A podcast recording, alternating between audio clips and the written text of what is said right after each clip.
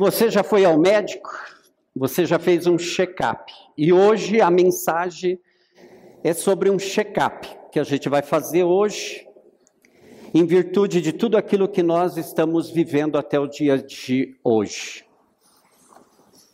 Então, é, eu quero que você se desconecte das coisas. Você está no médico, você veio aqui para fazer o check-up. Não é hora de pensar em outras coisas senão naquilo que a palavra vai falar contigo. Porque o foco dessa palavra, e vocês vão perceber, a primeira palavra que nós temos hoje é justamente uma palavra que eu venho repetindo em todos os outros sermões. Vira e mexe estão estes versículos incluídos. E hoje nós vamos começar com eles. E eu gostaria que você abrisse em Tiago capítulo 1, do verso 23 ao 27. Vamos começar o nosso check-up com essa palavra. Aquele que ouve a palavra, mas não a põe em prática, é semelhante a um homem que olha a sua face num espelho e, depois de olhar para si mesmo, sai e logo esquece a sua aparência. Mas o homem que observa atentamente a lei perfeita, que traz a liberdade, e persevera na prática dessa lei, não esquecendo o que ouviu, mas praticando, será feliz naquilo que fizer. Se alguém se considera religioso, mas não refreia sua língua, engana-se a si mesmo. Sua religião não tem valor algum. A religião que Deus, o nosso Pai, aceita como pura e imaculada, em sua é esta: cuidar dos órfãos e das viúvas e em suas dificuldades e não se deixar corromper pelo mundo praticantes. Como você põe em prática a palavra que você recebe da parte de Deus? Você já parou para pensar nisso? Porque palavra a gente recebe 200 todos os dias. WhatsApp, então, nem se diga. Né? É mil versículos, é mil vídeos, é mil mensagens. Mas qual é a palavra que você retém? E você faz ela prática na tua vida. Porque você pode conhecer, os teólogos conhecem a Bíblia de cor salteado, falam do grego, do hebraico, do aramaico, podem te dar verbos maravilhosos. Mas qual é o efeito dessa palavra no meu dia a dia? Ao sair deste culto e ir para o almoço familiar, que efeito tem essa palavra no meu dia a dia? E sabe, para você que é do aprisco, você pode lembrar dos últimos cinco sermões pregados aqui?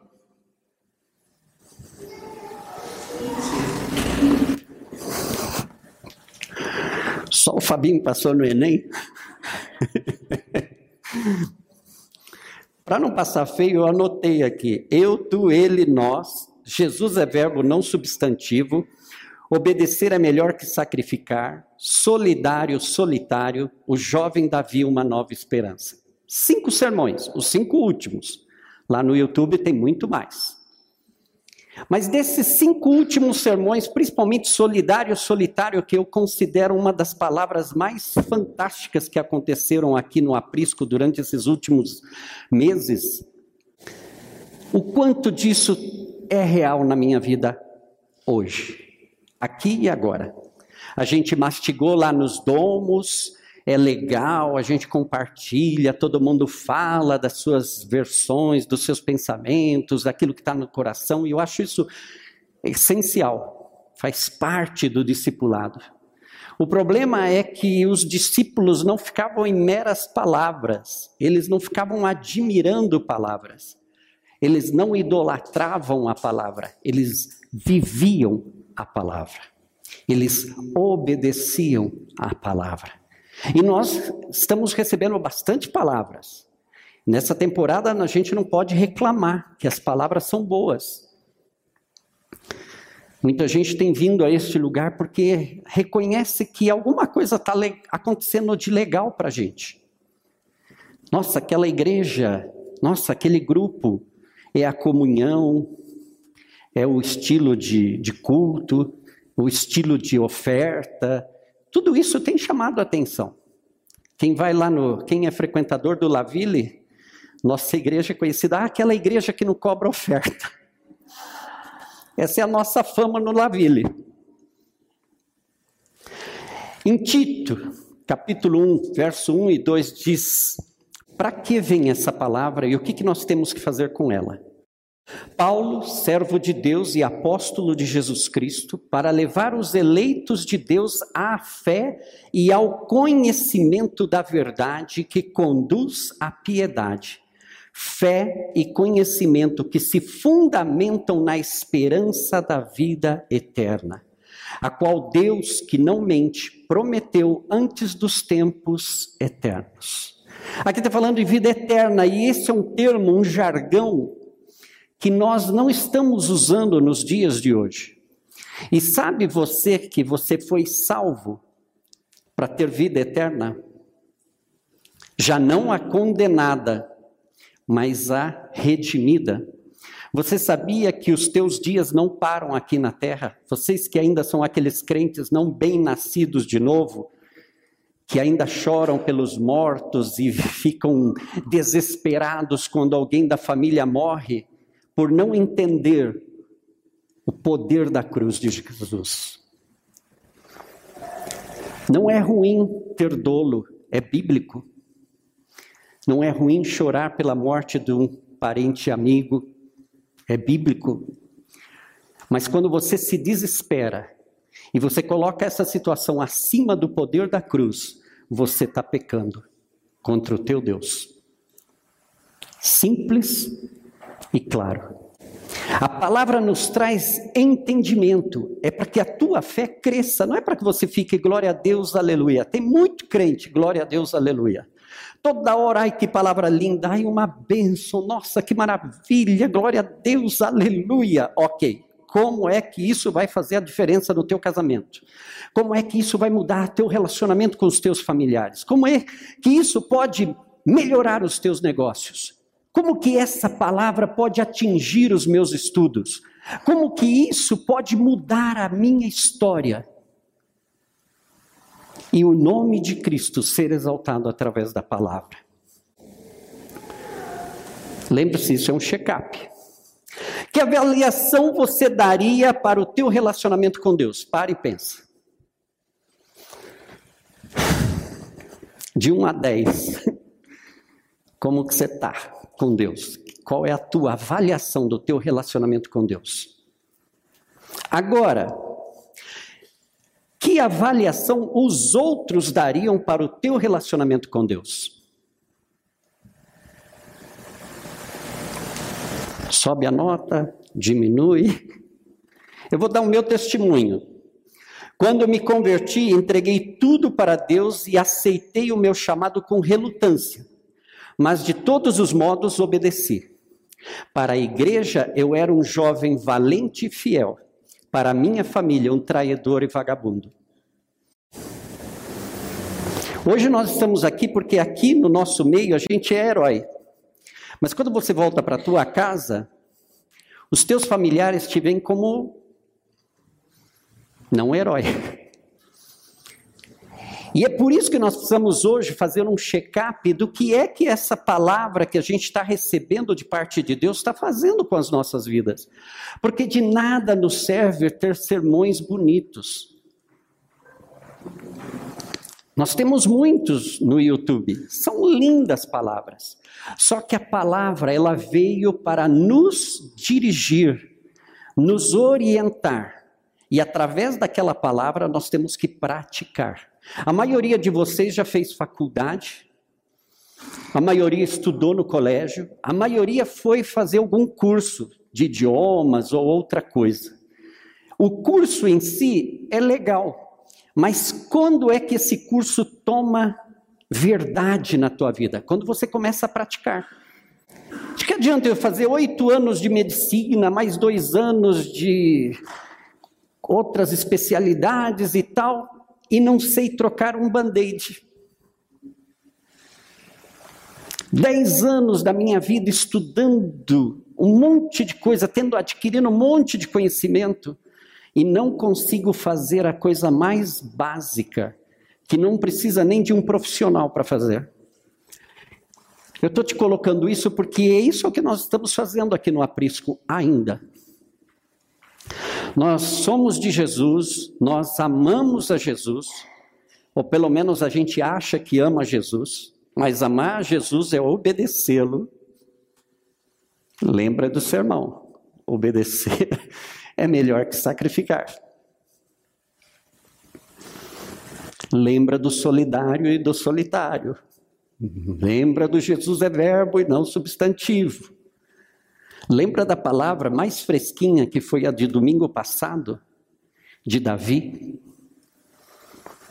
Quanto de tudo isso eu estou colocando em prática e as pessoas podem dizer: olha, eu não sei o que está acontecendo com você, mas você está mudado. Eu não entendo o que é que está acontecendo, mas tem alguma coisa diferente em você. O que, que nós estamos fazendo com aquilo que Deus colocou nas nossas mãos? Vamos para mais uma passagem que fala muito do que nós estamos vivendo nos dias de hoje. Hebreus capítulo 10, verso 32 ao 39.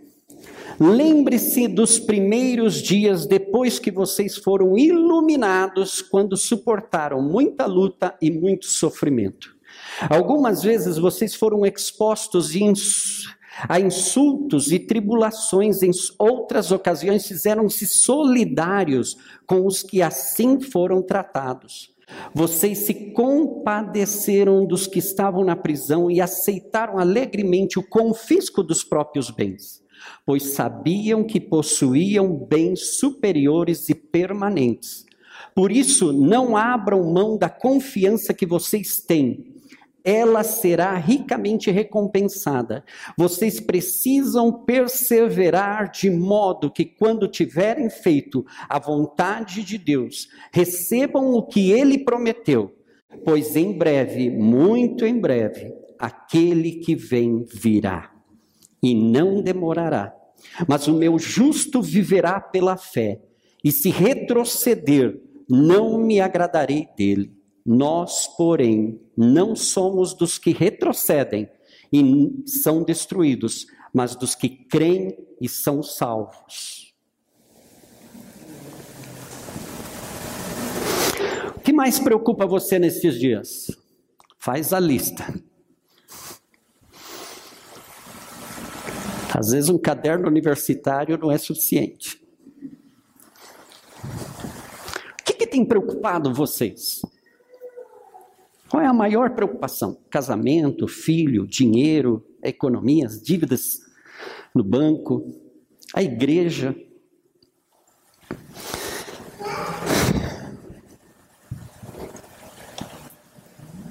Pensou? Muito bem.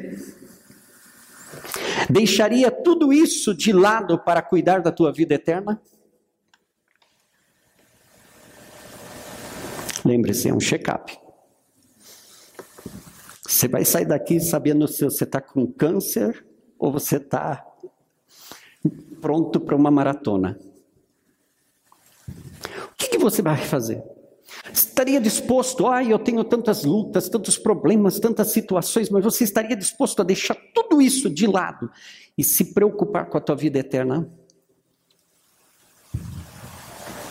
Falo isso, gente, porque nós precisamos, nós estamos aqui no caminho do discipulado aprendendo a deixar de ser não cristão. Esses dias nós lemos um material que veio do pastor Rand Pope e ele coloca não cristãos, né? Cristãos e cristãos nascidos de novo. E ele explica com os quadrinhos não grávida, semigrávida e grávida. A maioria dos cristãos de hoje estão no semigrávida. Elas acham que estão, mas não estão. Elas acham que são, mas não são. E é por isso que a vida não, não muda. Eu já passei dos 30 anos de evangelho. E se eu olho para trás, daquilo que eu posso ticar, ah, isso foi bom, isso foi bom, isso foi bom, são poucas coisas, a comparação disso foi muito ruim, isso foi uma droga, isso não serve, eu errei aqui, escorreguei ali, pequei mais de 10 mil vezes na mesma coisa. Então, o que, que faz a gente continuar? É eu estar decidido se eu quero ficar semigrávido ou engravidar de uma vez. Ou nós somos cristãos, que são a maioria dos que frequentam igrejas, vêm, participam, são felizes de terem um grupo social a mais para ter um relacionamento. E outra é o cristão nascido de novo. Por, quê? Por que você foi nascido de novo? Porque os planos de Deus ao criar o homem foi para que o homem vivesse a eternidade com ele, lado a lado. O pecado separou o homem de Deus. E esses dias eu estava pensando, o diabo sempre odiou o homem, desde a criação, porque o diabo, quando Deus criou o homem, o diabo já estava fora dos céus. Imagina a inveja e a raiva do diabo vendo Deus criar um, um ser com as mesmas qualidades e habilidades de Deus que nem o diabo e os anjos não têm. Poder na palavra, livre-arbítrio, um relacionamento tu a tu. Só que esses dias eu estava pensando e de repente caiu a ficha. Nossa, é agora que o diabo fica com mais raiva depois de Jesus. Por quê? Porque hoje nós não só somos criação de Deus, mas nós somos filhos adotados deste Deus. Não existe anjo adotado. Mas existe pessoas redimidas pelo sangue de Jesus, compradas por bom preço. Adotadas. É por isso que nós precisamos pensar na eternidade, porque, queridos, a vida aqui ela é curta. Só que nós temos que ver na perspectiva da eternidade. O que eu estou fazendo aqui e agora, juntando os meus pecados e as minhas vitórias na fé, como isso se contabiliza lá nos céus? Eu não estou falando de aleluia, eu estou falando de gente que tem um compromisso com Deus, com essa palavra que transforma, com essa palavra que te edifica. E eu vou te dizer a minha parte. Eu até anotei aqui para não fugir muito do assunto. Hoje, apesar de viver com alegria pelas novas perspectivas do nosso ministério, eu estou completamente frustrado. Não desanimado, mas frustrado pelo meu pobre relacionamento com Deus. Quando eu cheguei na igreja, esses dias nós estávamos conversando aqui entre os pastores sobre isso. Não sei se todos os mais velhos da minha época lembram, leia a Bíblia e faça a oração se quiser crescer. E a gente ensinava as criancinhas da escola dominical. Leia a Bíblia e faça a oração se você quiser crescer. Eu li a Bíblia, eu fiz oração e eu cresci. Só que me ensinaram só essa parte da história. Não falaram do que vinha depois, que eu cresci. E agora, o que, que eu faço? Eu cresci, eu leio a Bíblia, eu faço oração e eu cresci. E agora? Por quê? Porque eu tenho uma relação com Deus? Tenho. Eu sou salvo pelo sangue de Jesus, sou. Estou convencido disso, não tenho dúvida. O problema então é por que, o meu relacionamento com Deus está tão água com açúcar? Por que, que a minha relação com Deus está nesse pé em que eu estou hoje, aqui diante de vocês, pregando a palavra e confessando para vocês que eu estou num relacionamento muito, muito pobre, muito miserável diante de Deus? Como eu posso mudar o foco? O que é preciso para sair da rotina e viver para Cristo? Romanos 2, 7 diz: Ele dará vida eterna aos que, persistindo em fazer o bem, buscam glória, honra e imortalidade. Eu sei que aqui no Brasil vocês não estão acostumados. Eu, quando cheguei, eu falava muito da glória. E o crente brasileiro foi ensinado só aquele versículo: Deus não reparte a sua glória com ninguém. Mas, querido, existem muitos versículos da Bíblia falando da glória, que Deus nos revestiu com a sua glória. Deus fez o homem e o vestiu da sua glória. O, homem estava nu no jardim, por quê? Porque ele, ele estava vestido com a glória. Só que a gente fala de glória de uma perspectiva de Deus não reparte a glória dele com ninguém. Então, sinceramente, Deus vai viver do bom e do melhor no palácio, enquanto nós, pobres, miseráveis da raça humana, vivemos fora dos portões da cidade, como nos países árabes.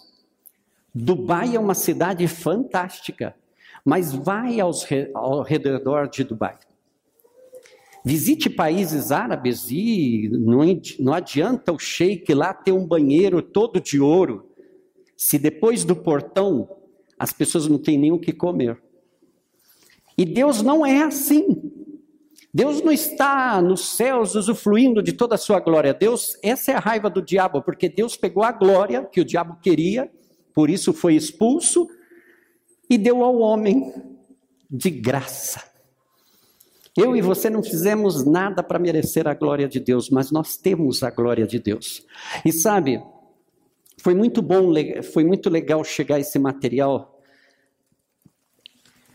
porque ele explica sobre a glória. Eu falei, aleluia, agora posso falar da glória também, porque o povo brasileiro parece que não entende de glória. Eu saí da Bolívia que era glória, a glória. Eu evangelizava só falando da glória.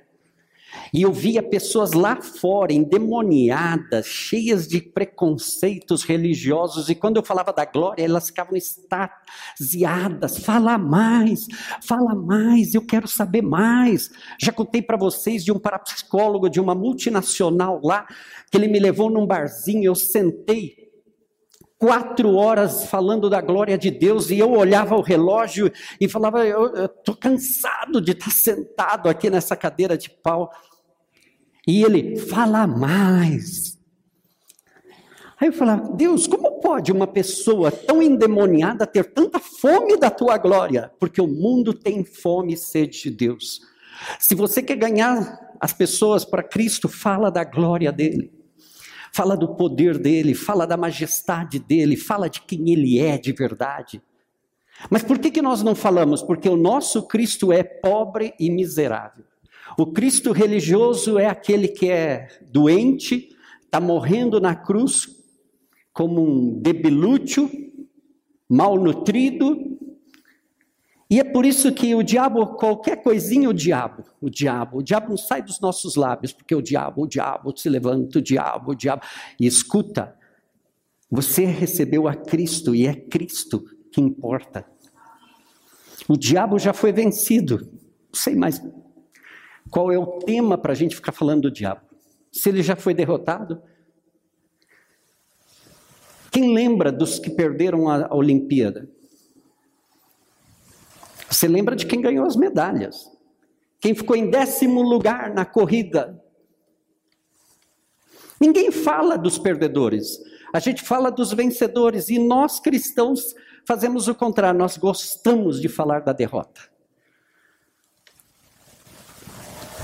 Ai, já viu esses irmãos? Eu tenho vários que eu conheço, não vou nem citar nomes para não escandalizar a congregação dos santos, mas aquele crente que ele está razoavelmente bem, aí ele olha, você, você vê ele, ele já, ai, ore por mim, e aí vem aquele, aquela lista de supermercado do lamento. Ore por mim, por favor, ore por mim. Mas a palavra diz que Ele dará vida eterna aos que, persistindo em fazer o bem, buscam glória, honra e imortalidade. Você está buscando a imortalidade? Porque eu não acredito nisso. Nós estamos buscando a mortalidade, viver enquanto estamos vivos. Porque nós não estamos pensando além da morte.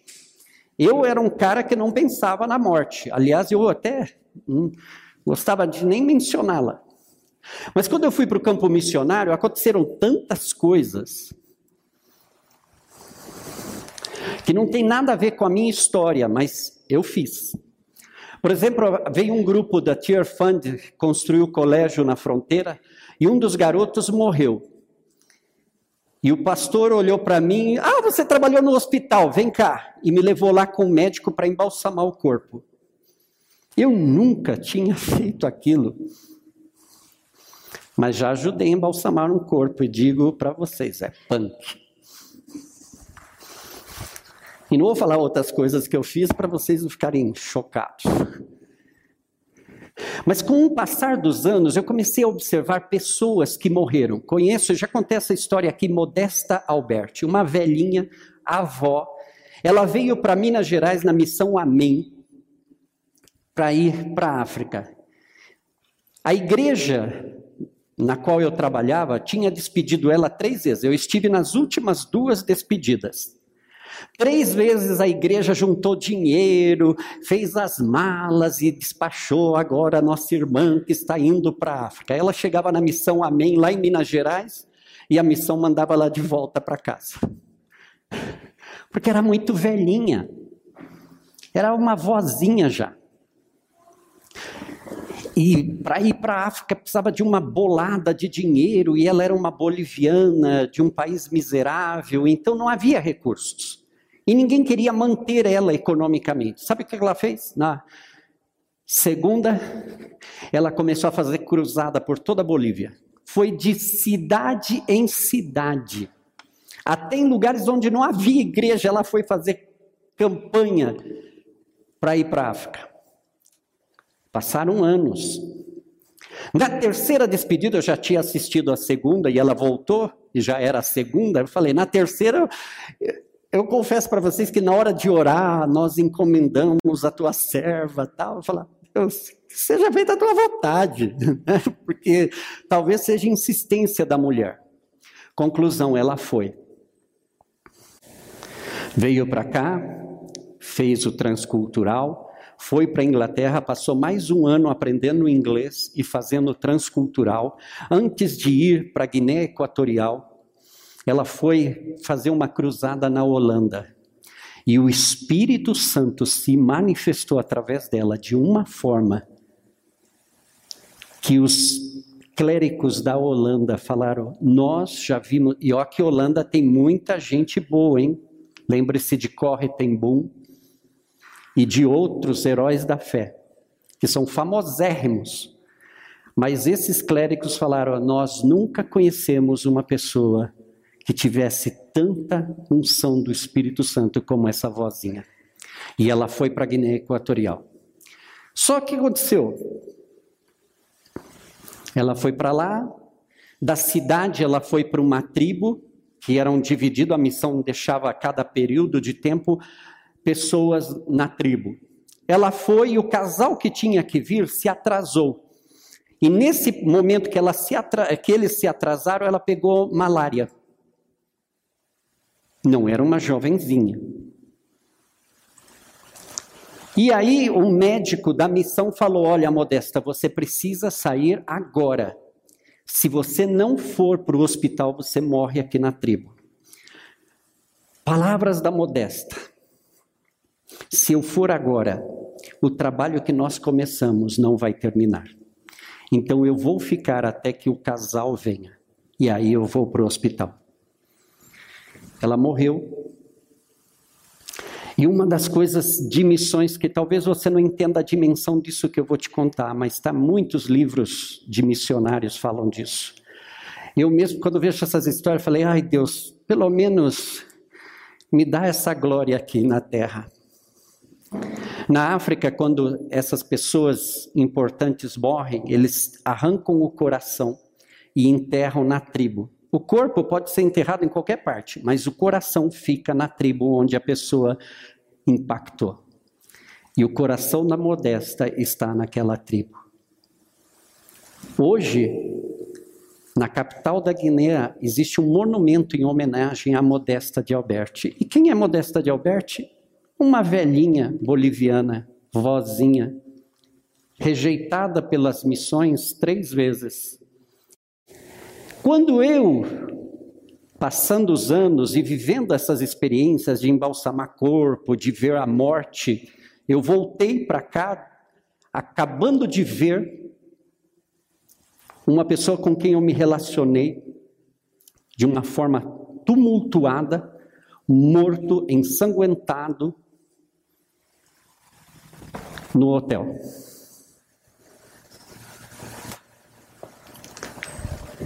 Eu não o conhecia, mas vi um pastor pela televisão morrendo a tiros pelo exército boliviano quando se colocou entre o exército e a população pedindo que eles ficassem em paz. Foi o primeiro mártir de Bolívia da era Evo Morales. Depois disso, eu repensei na morte e realmente Paulo tem toda a razão. Onde está a morte? Sabe, quando a gente pensa em morte, deixe de ser melodramático, deixe de imitar a novelinha das seis, das sete, das nove. Deixa de imitar os dramalhões mexicanos. Foi aí que a gente aprendeu isso. Ai, ela morreu, ai, Mariazinha tá doente, meu Deus, o que, que eu vou fazer? E a gente fica nesse.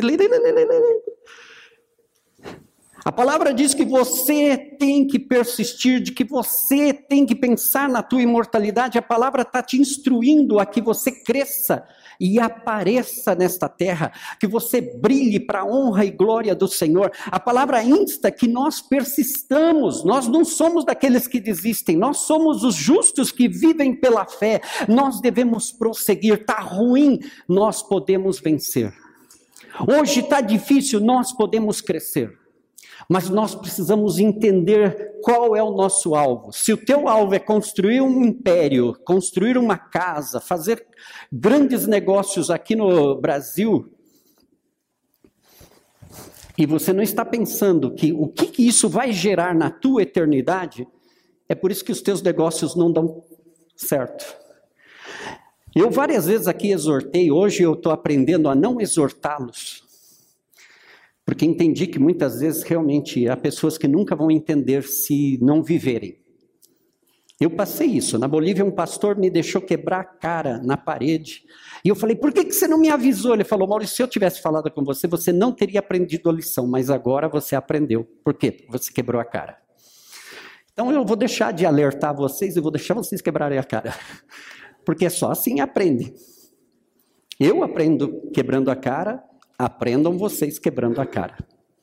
Eu sou um dos que mais cheguei da Bolívia entusiasmado com as riquezas do reino de Deus. Ainda quando vim para a aldeia da Serra, falei: Eita, nós, é aqui.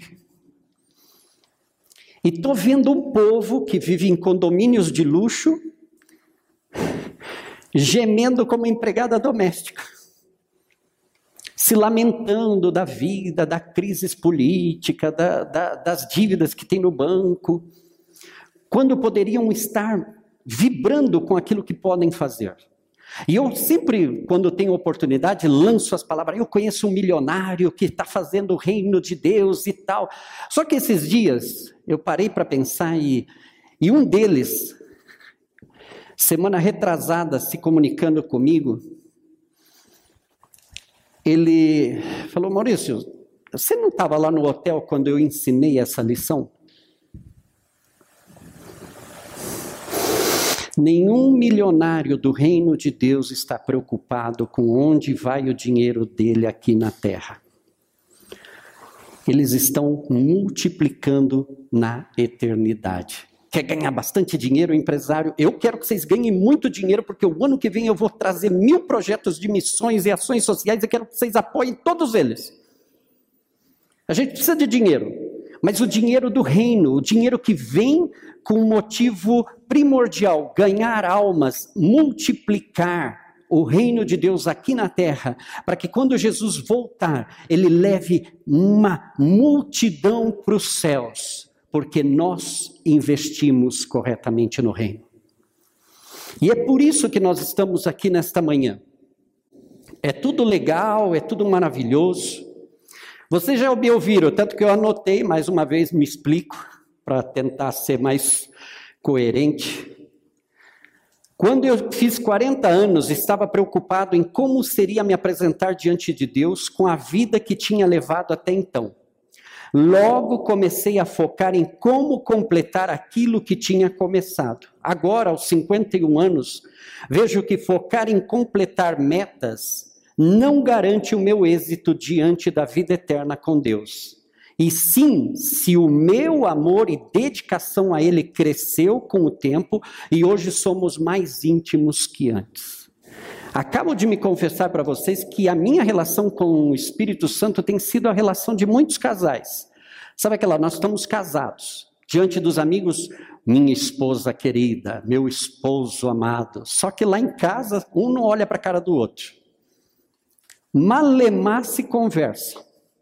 Assim é a minha relação com o Espírito Santo. Mas Maurício, você é o pastor da igreja, você ora, você prega a palavra, você lê a Bíblia todo dia, você faz oração e você cresce. Sim, eu continuo crescendo em conhecimento, em experiências.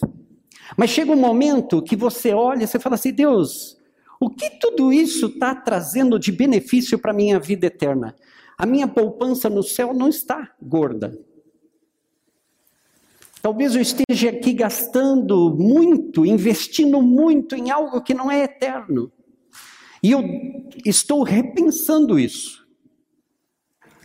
Aonde estou investindo a minha vida? Aonde estou investindo? Porque qualquer dia desses a gente cai morto aqui. E aí? É no dia do juízo, é o tu a tu com Deus. Como é que você vai se apresentar diante de Deus? Não adianta a gente fazer ideias mirabolantes. Nós temos que nos apresentar diante de Deus, todos. Bons e maus se apresentarão diante de Dele. E sabe, o meu maior temor, acredite se quiser, é chegar lá depois de tudo isso que eu já contei para vocês, e Ele olhar para mim e falar assim: Eu não te conheço. Nossa! Sabe, estou disposto a abandonar isso aqui, se fosse necessário para adquirir essa vida eterna. Pela palavra, eu posso me garantir aqui diante desse púlpito e não temer.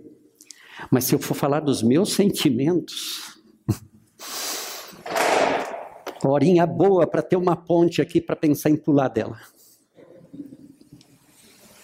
Porque esse é o que a gente sente. Eu fiz, eu escuto isso muito de crente. Ah, eu fiz, eu faço, eu sou e tal.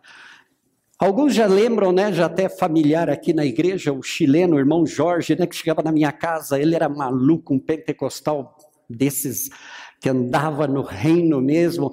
Maurício, os frutos, Maurício. E ele mesmo, cada vez que eu via ele, dava de tudo em mim.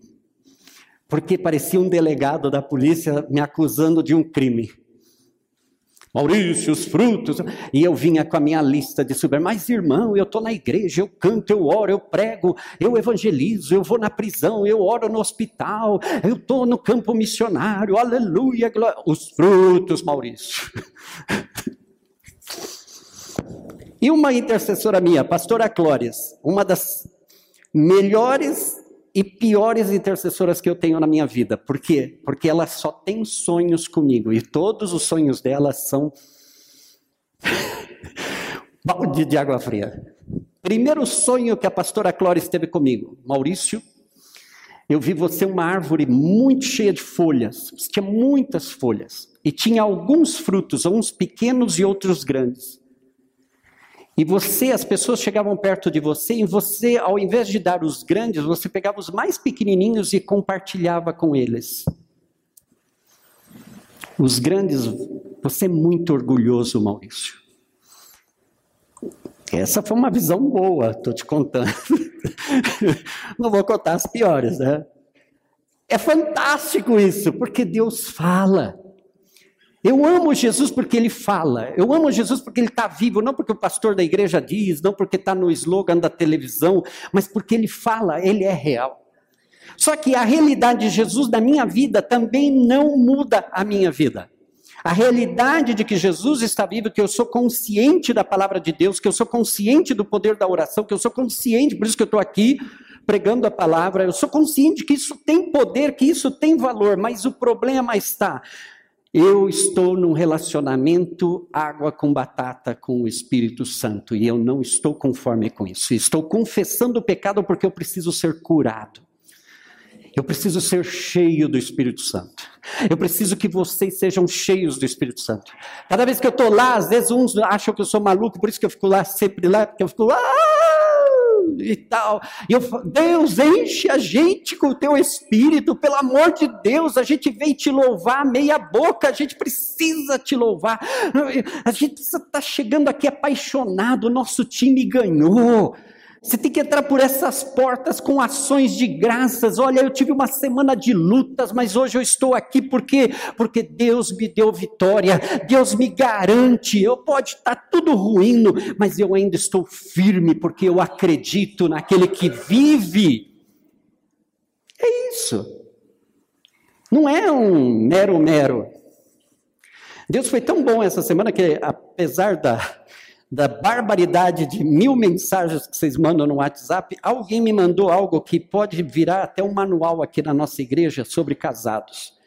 Um livro do Francis Chan. E eu vou colocar o que ele coloca num, em algumas partes do livro. Felicidade eterna versus felicidade imediata. Que, que vocês estão buscando hoje aqui no aprisco? Felicidade eterna ou felicidade imediata? Vocês estão trabalhando na segunda, amanhã vai todo mundo para o trabalho, para a escola. Vocês estão fazendo isso por quê? Para adquirir benefícios imediatos? Ou porque vocês estão investindo na eternidade? Porque a hora que vocês cair morto, você sabe que você tem uma big de uma mansão. Para quem mora em condomínio de luxo, é bom pensar. Talvez você tenha uma casa muito chique aqui, né? e lá no céu você não tenha nem um casebre. Isso é. Isso é punk. A gente precisa investir no reino. Nós precisamos começar a construir o nosso futuro na eternidade. A eternidade não é para ninguém ficar com redinhas descansando. A eternidade é para que a gente trabalhe, a gente vai andar, criar novos céus, nova terra. Nós vamos estar lado a lado com o nosso Deus criando, porque para isso ele nos criou. Viver em novidade de vida, viver todos os dias. Ou você se imagina passar 10 mil anos diante de Deus dizendo santo, santo, santo, santo, santo, santo, santo. Vai ter uma hora que vai cansar. Ah, mas eu vou estar lá diante da glória de Deus. E você acha que Deus te criou para ficar igual aos anjos, santo, santo, santo, santo? Se você ler a Bíblia de Gênesis Apocalipse, ela não fala que você foi criado para ficar na eternidade dizendo santo, santo, santo, santo. Na eternidade nós vamos nos mover, nós vamos agir com Deus. Deus não vai ficar mais Ele, o Filho e o Espírito Santo construindo coisa. Deus vai chamar todos os filhos adotivos dele e falar: gente, criança, o que vocês gostariam? Vamos construir um planeta? Como que você gostaria, Marina? E você, Vanessa? Estou precisando de um engenheiro. E aí, Augusto, o que, que a gente pode fazer lá?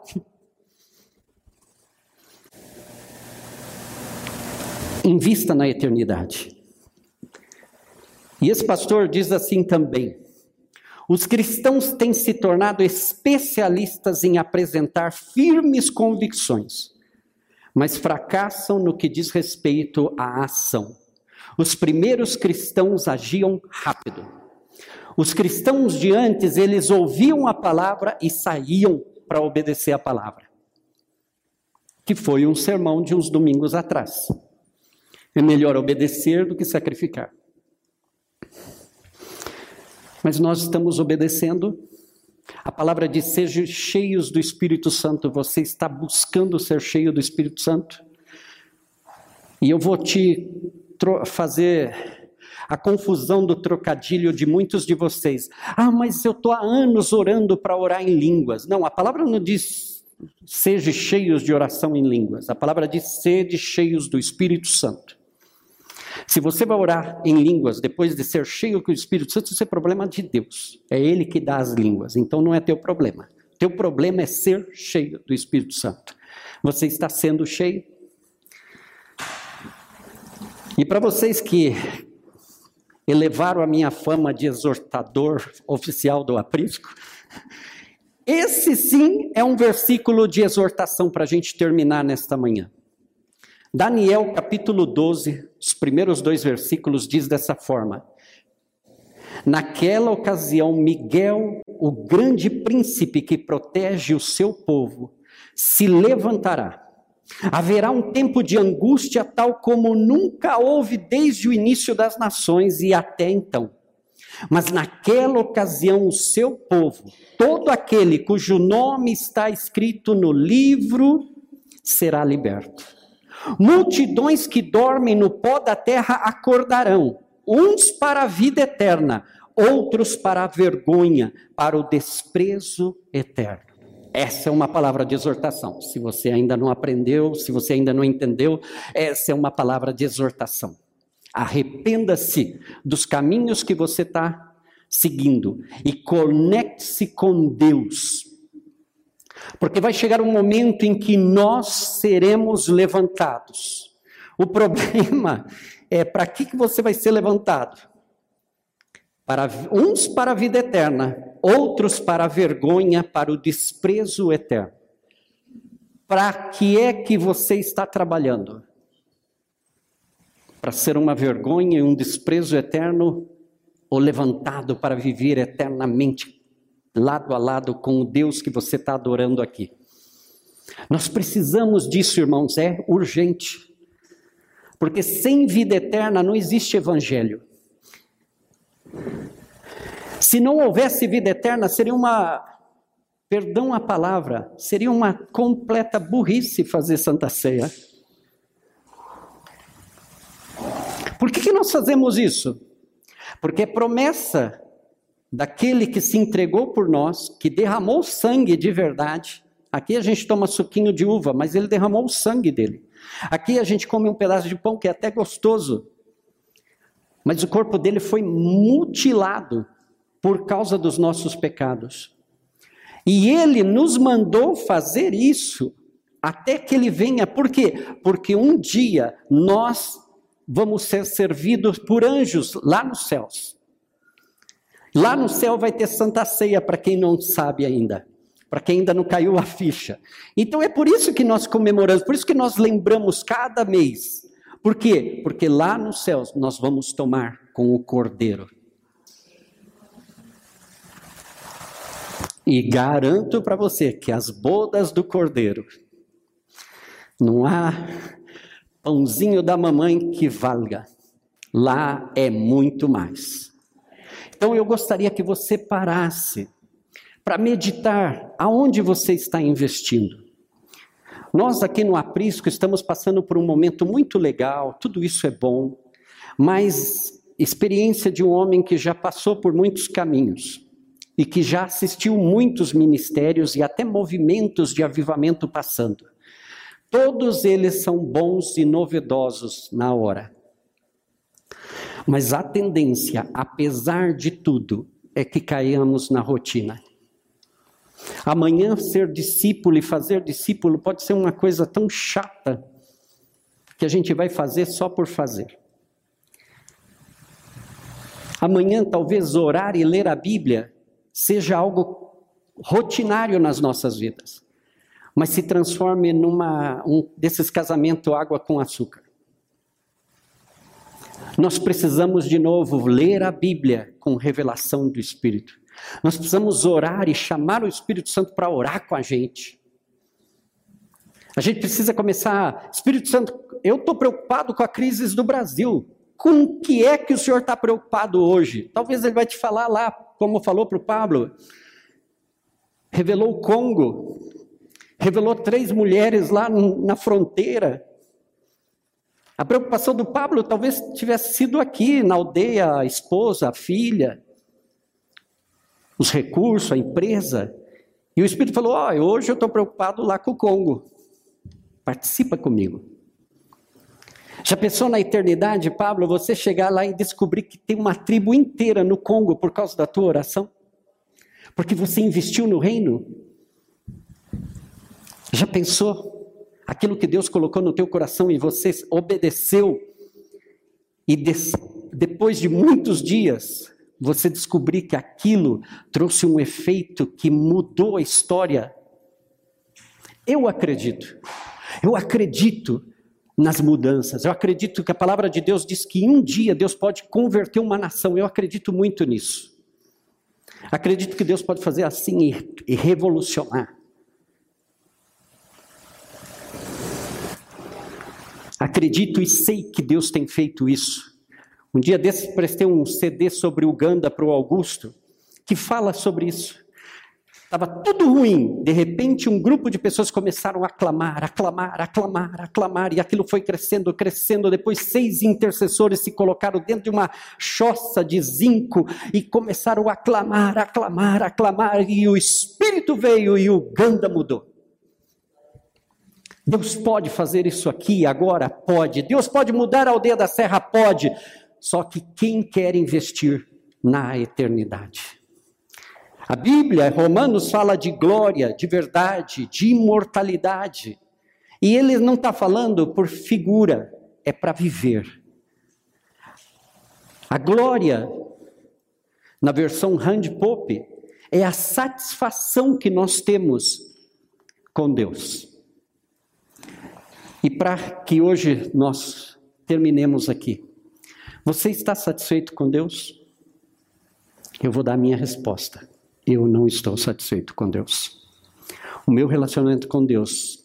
Você pode dizer, ah, mas pastor, você, você conhece a Bíblia, você viveu.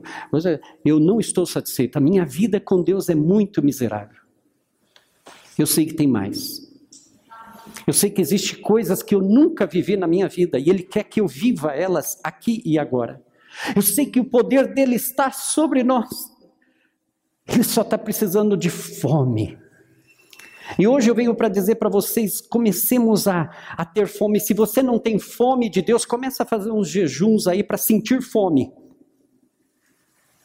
Ah, mas eu acho isso muito legal, mas você não sabe, eu estou assim com Deus. Eu também me acho assim com Deus. Eu capto coisas, eu vejo as coisas, Ele me dá visões e ah, eu estou assim com Deus. Só que isso não muda a minha história. Eu cansei de ir em lugares lindos e maravilhosos. Eu frequentava na Bolívia hotel cinco estrelas, três por quatro, que era congresso, era e eu já estive em estádio, em plataforma e tal. No dia seguinte eu estava debaixo de uma árvore pregando para um indígena. Aquele hotel cinco estrelas não era meu. O dinheiro que me levou àquele hotel não era meu. Hoje eu visito aqui na aldeia e outros lugares aqui no Brasil, lugares fantásticos, lindos, mas não são meus. Então isso não me satisfaz. O que satisfaz é quando você tem a coisa ali e você sabe, ó, oh, isso aqui é meu. Isso é bom. A minha intimidade com Deus tem que crescer. Coloque-se de pé nesta manhã. Sabe, deixemos de lado todas essas coisas que têm nos impedido de buscar a vida eterna. E não sei se vocês repararam, mas Deus tem falado de vida eterna em vários ministérios. Significa que Ele está às portas. A gente está falando que Jesus está voltando, que está voltando, e a gente acha, ah, né?